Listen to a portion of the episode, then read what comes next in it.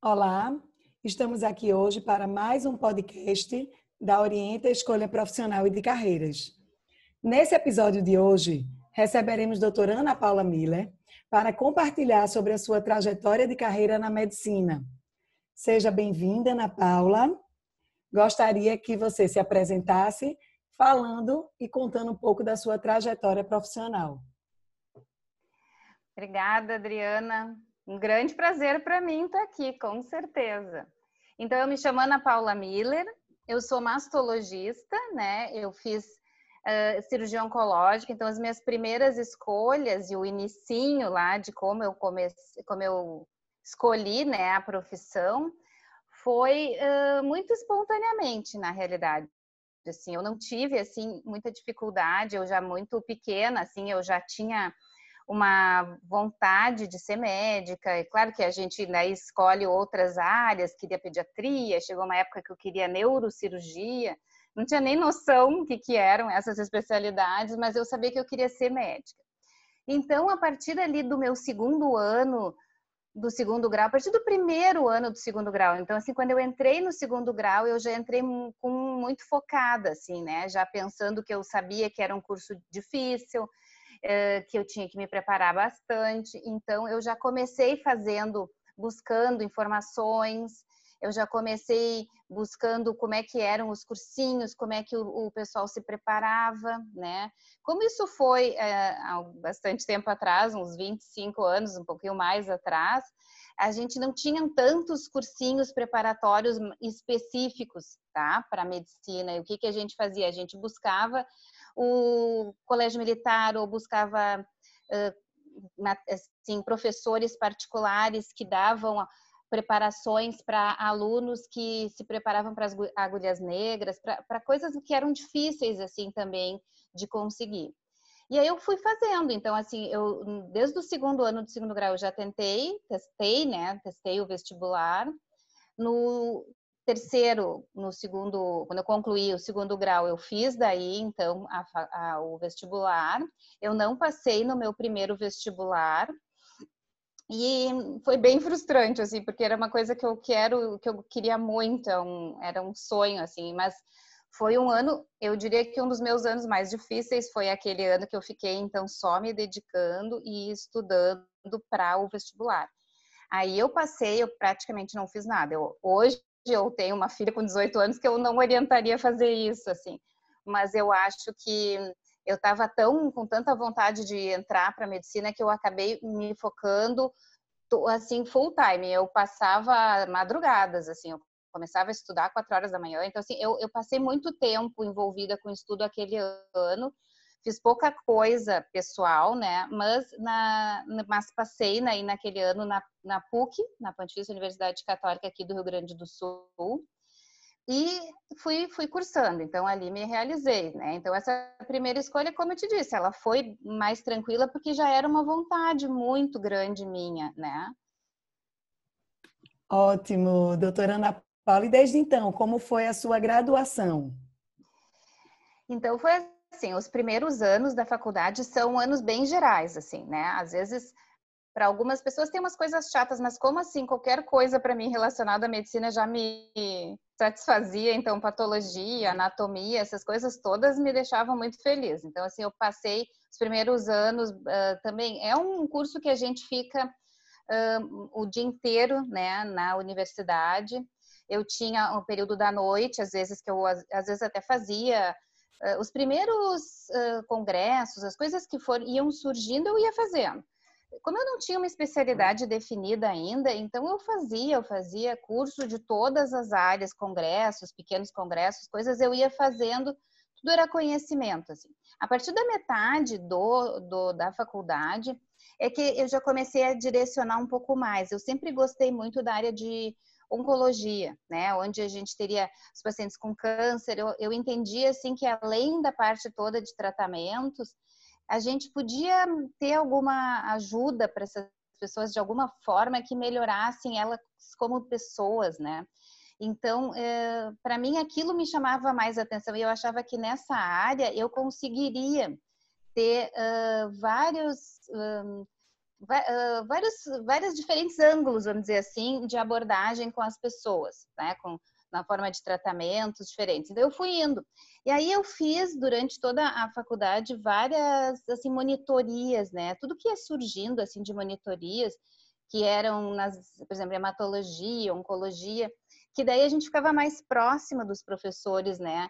Eu participava de outras aulas com outros alunos também, preparava material, lia para dar algumas pequenas palestras. Então, isso foi eu fui fazendo em paralelo. Eu, tudo que eu podia fazer em paralelo, eu fazia. Aí surgiam, aí conforme a gente vai ficando mais adiante, vai surgindo coisas tipo estágios.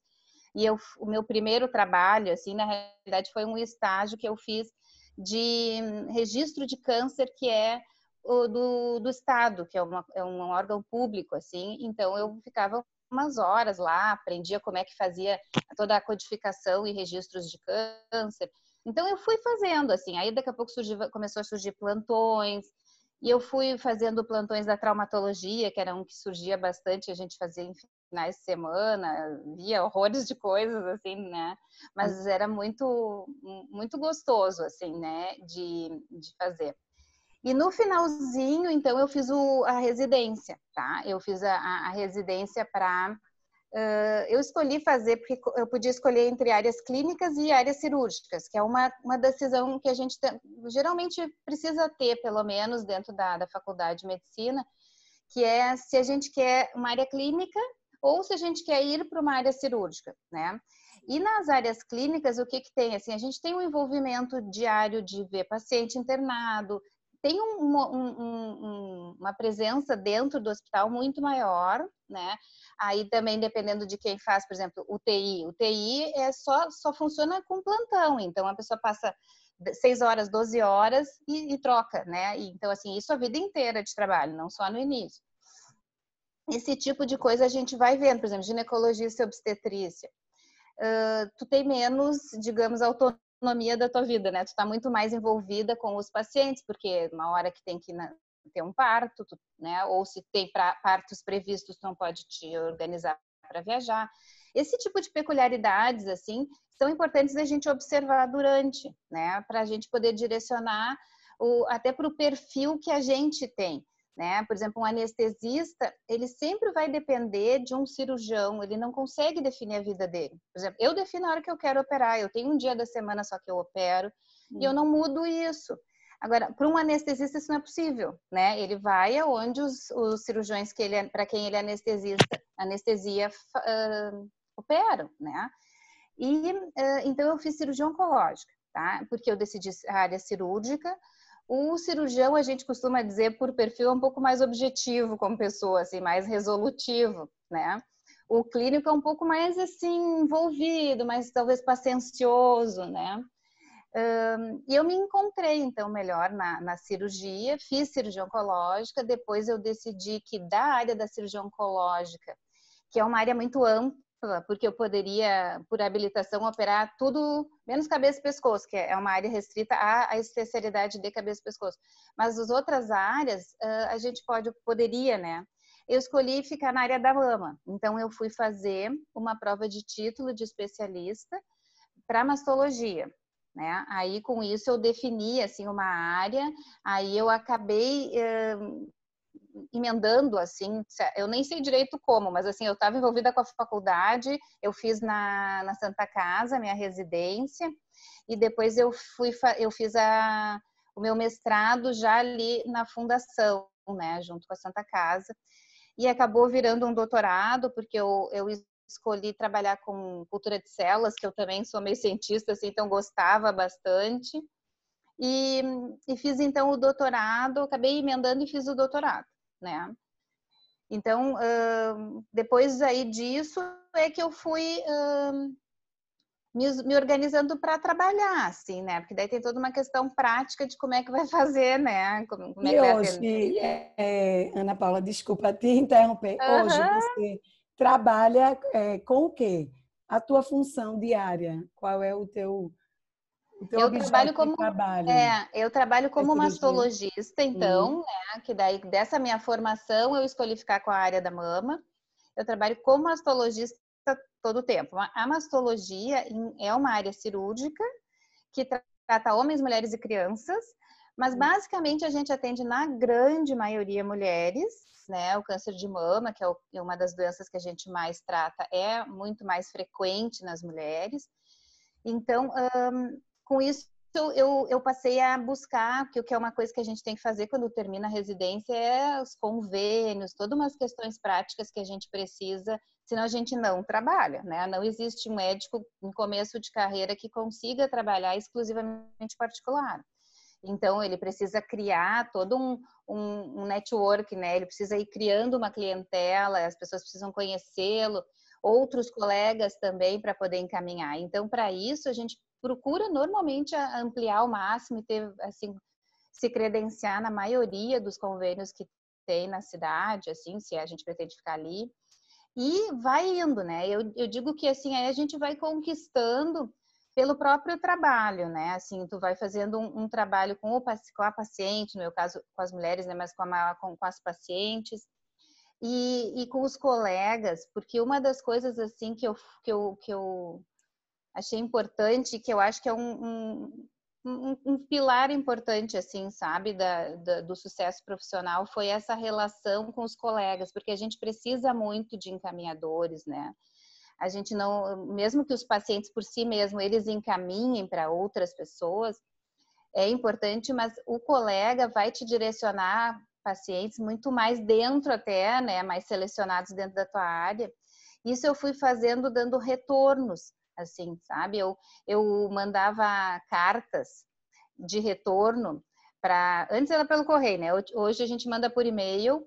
E, e sempre que eu recebia alguma paciente que tinha uma ginecologista, mesmo que ela não tivesse me encaminhado, eu dava um retorno, dava todo, fazia um relatório assim de um atendimento comigo, né, e dizendo qual era o plano, o que que a gente tinha uh, organizado para fazer.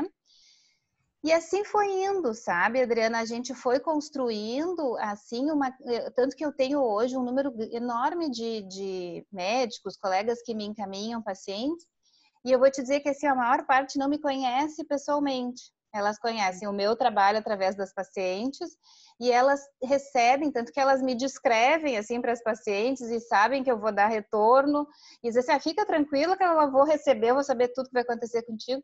Então isso foi alimentando, sabe, retroalimentando muito, muito mesmo assim. E então assim isso fez com que crescesse, né? Eu, eu a, a, todo um número de pessoas que eu que eu hoje atendo, né? Que lindo, ótimo. É, o percurso é baseado também na troca, né? Além dos, uhum. dos outros profissionais. Eu queria que você falasse um pouquinho agora quais características e competências exigidas na sua área de atuação. Uhum. Olha, eu acho que assim, o mais importante é a, é a empatia, assim, a capacidade de, de se colocar no lugar do outro sabe? E é no lugar do outro em todos os sentidos. É no lugar do paciente, é no lugar do familiar, é no lugar do colega que encaminhou, porque tu vê essa carta, por exemplo, eu estou me colocando no lugar da ginecologista que me encaminhou, porque ela também gosta da sua paciente, ela quer ter um retorno, né? Então isso eu acho que é, é uma habilidade importante que a gente tem, né, que ter assim, porque principalmente no início, que a gente ainda está mais inseguro, não sabe bem como é que são todos os diagnósticos, como é que tem que fazer os protocolos. A gente às vezes se foca muito na questão técnica e esquece um pouco. O mais importante para o paciente hoje, né, com 20 e tantos anos de trabalho, que o que eles querem é ser ouvidos, o que eles querem é ser acolhidos. Claro que eles querem resolutividade, eles querem se curar, tudo isso. Mas aquele profissional que não consegue olhar, que não consegue parar aquela correria que a gente sempre tá, porque assim, isso é hoje, infelizmente, o jeito como funciona, né, a medicina. Principalmente aqui no Brasil, onde os profissionais precisam trabalhar em diferentes lugares, a gente não tem dedicação exclusiva para um único serviço. Então, é, é corrido, sem dúvida, né? Então, por isso que a gente, eu acho que esse, é, isso é uma coisa importante. A outra coisa é uma, uma persistência, assim, né? Uma, uma questão de, de não desistir, né? De poder estar tá sempre uh, buscando outros, outras formas, por outros caminhos, talvez não seja bem esse o, o jeito de fazer, né? Tentando encontrar, assim, uma, uma forma, até uma certa flexibilidade, porque nem sempre vai ser bem como a gente acha que é, né? Às vezes a gente também faz uma escolha, acha que é por um por um, né, por um lado é uma especialidade, às vezes a gente pensa que não é bem isso, porque mesmo dentro das especialidades a gente pode ter uh, uma variações, né? Tu pode ser mais empreendedora, tu pode ser mais uma prestadora de serviço, tu pode ser só uma plantonista, tu, tu tem formas de ficar assim também dentro das especialidades, né? Eu penso que isso, isso é o mais importante porque a gente trata com pessoas, pessoas num momento de fragilidade, né?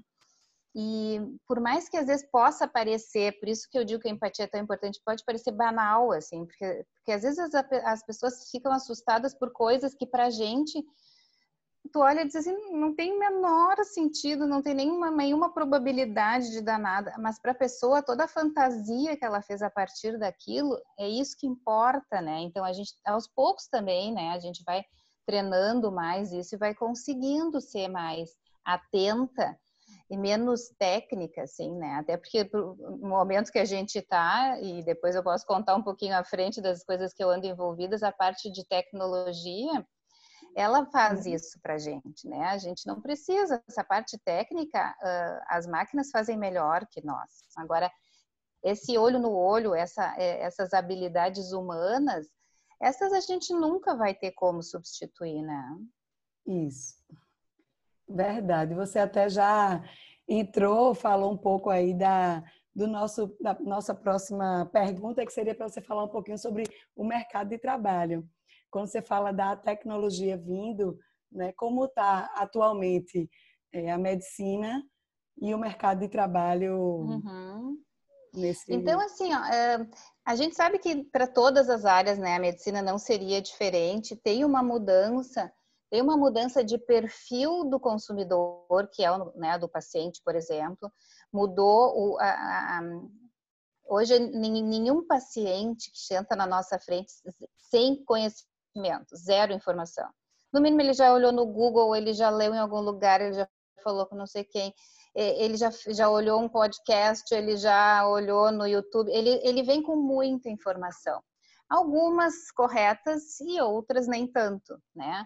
Mas o mais importante é que esse perfil mais crítico, mais questionador, então a gente tem que estar preparada para isso, né? A gente tem que estar uh, munida, assim, de, de conhecimento, mas principalmente de jogo de cintura para conseguir conduzir. Porque isso é uma das coisas que a gente treina bastante na faculdade de medicina, que é essa forma de conduzir a, a, a entrevista, de conduzir a, as conversas, né? Porque tem todo uma, um, um, cuidado também, as pessoas, algumas podem usar mais manipulação ou menos, tem, tem toda uma questão assim de perfil de cada, cada um, conforme as suas suas, né, suas fragilidades, as suas dificuldades. Então a gente vai, vai pegando esse jeito assim, né, de, de acessar melhor o que, que as pessoas efetivamente querem a partir daquilo que elas estão nos dizendo, porque às vezes não é bem o que está sendo dito, né, o que está nas entrelinhas assim. Então, o profissional hoje, é, principalmente o profissional médico, e a gente ah, vê isso, sabe, relacionado a outras áreas, é a saúde e a educação seriam as duas áreas mais atrasadas em relação à questão de tecnologia e inovação.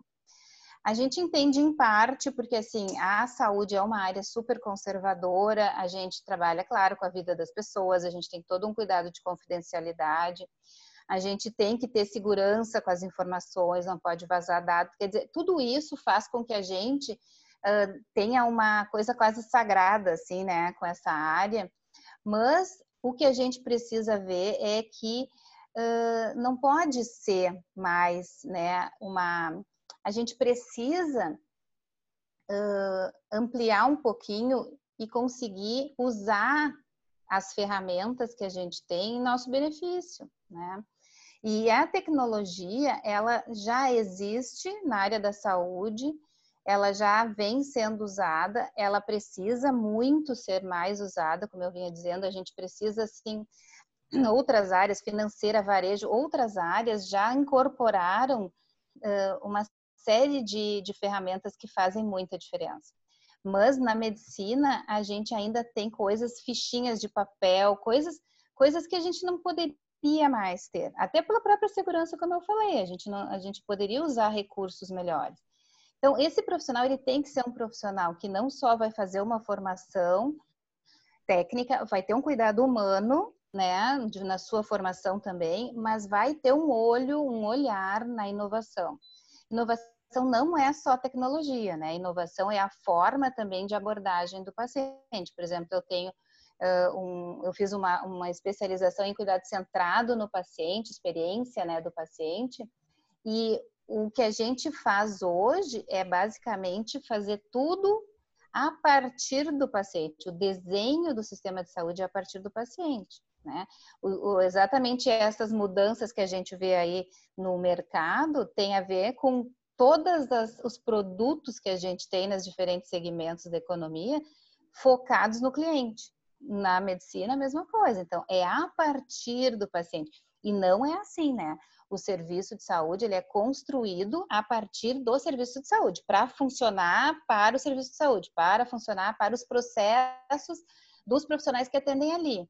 O que mudou é exatamente isso, a partir das necessidades do paciente, a partir do que, que ele precisa, a partir do, de que vontades ele tem, de que, que, que é importante para ele, né? Os desfechos. O que, que é o resultado? O resultado não é só dar certo uma cirurgia, o resultado é ele conseguir resolver o problema dele, é resolver o, o problema familiar, quer dizer, o problema profissional, é as coisas que estão envolvidas com o paciente. Então, isso é importante, ter esse olhar para a inovação, conseguir ver isso, porque o profissional, que a gente chama o perfil do novo médico, é esse, né? É um médico totalmente engajado, engajado com as instituições de saúde, porque tem toda uma questão financeira que é importante que a gente seja parceiro deles, né?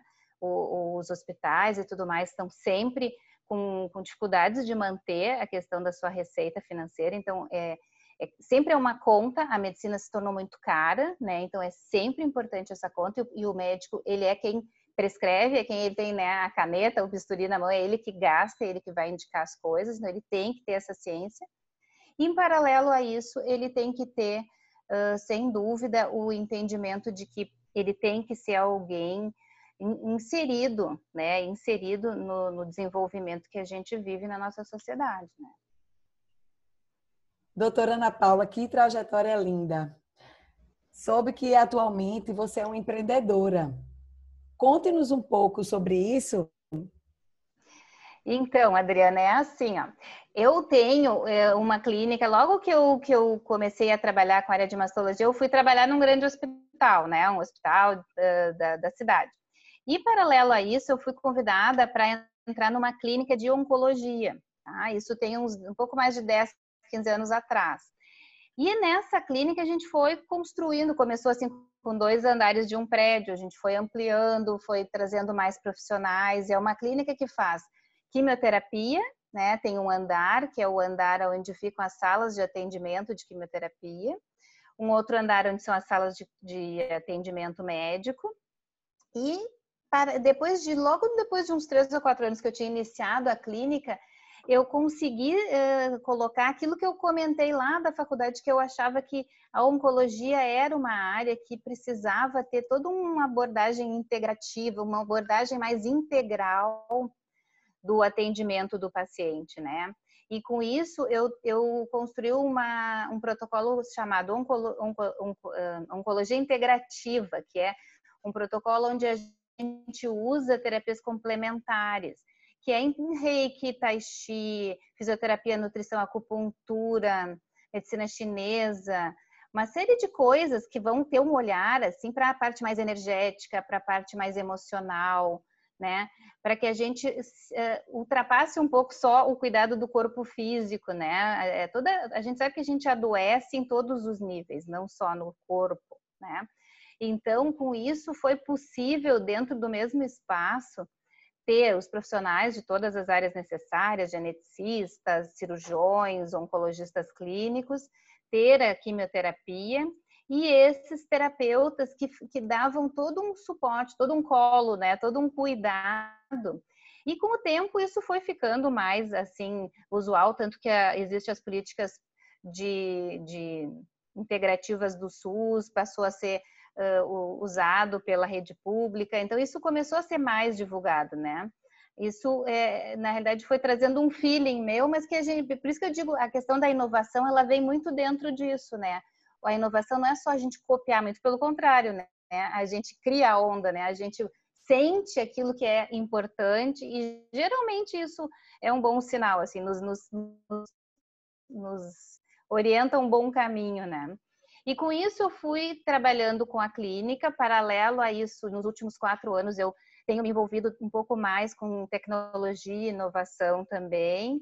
Eu fui fazer um curso de cuidado centrado no, no paciente, que é de experiência né, do paciente no Hospital Sírio-Libanês, onde eu também trabalho.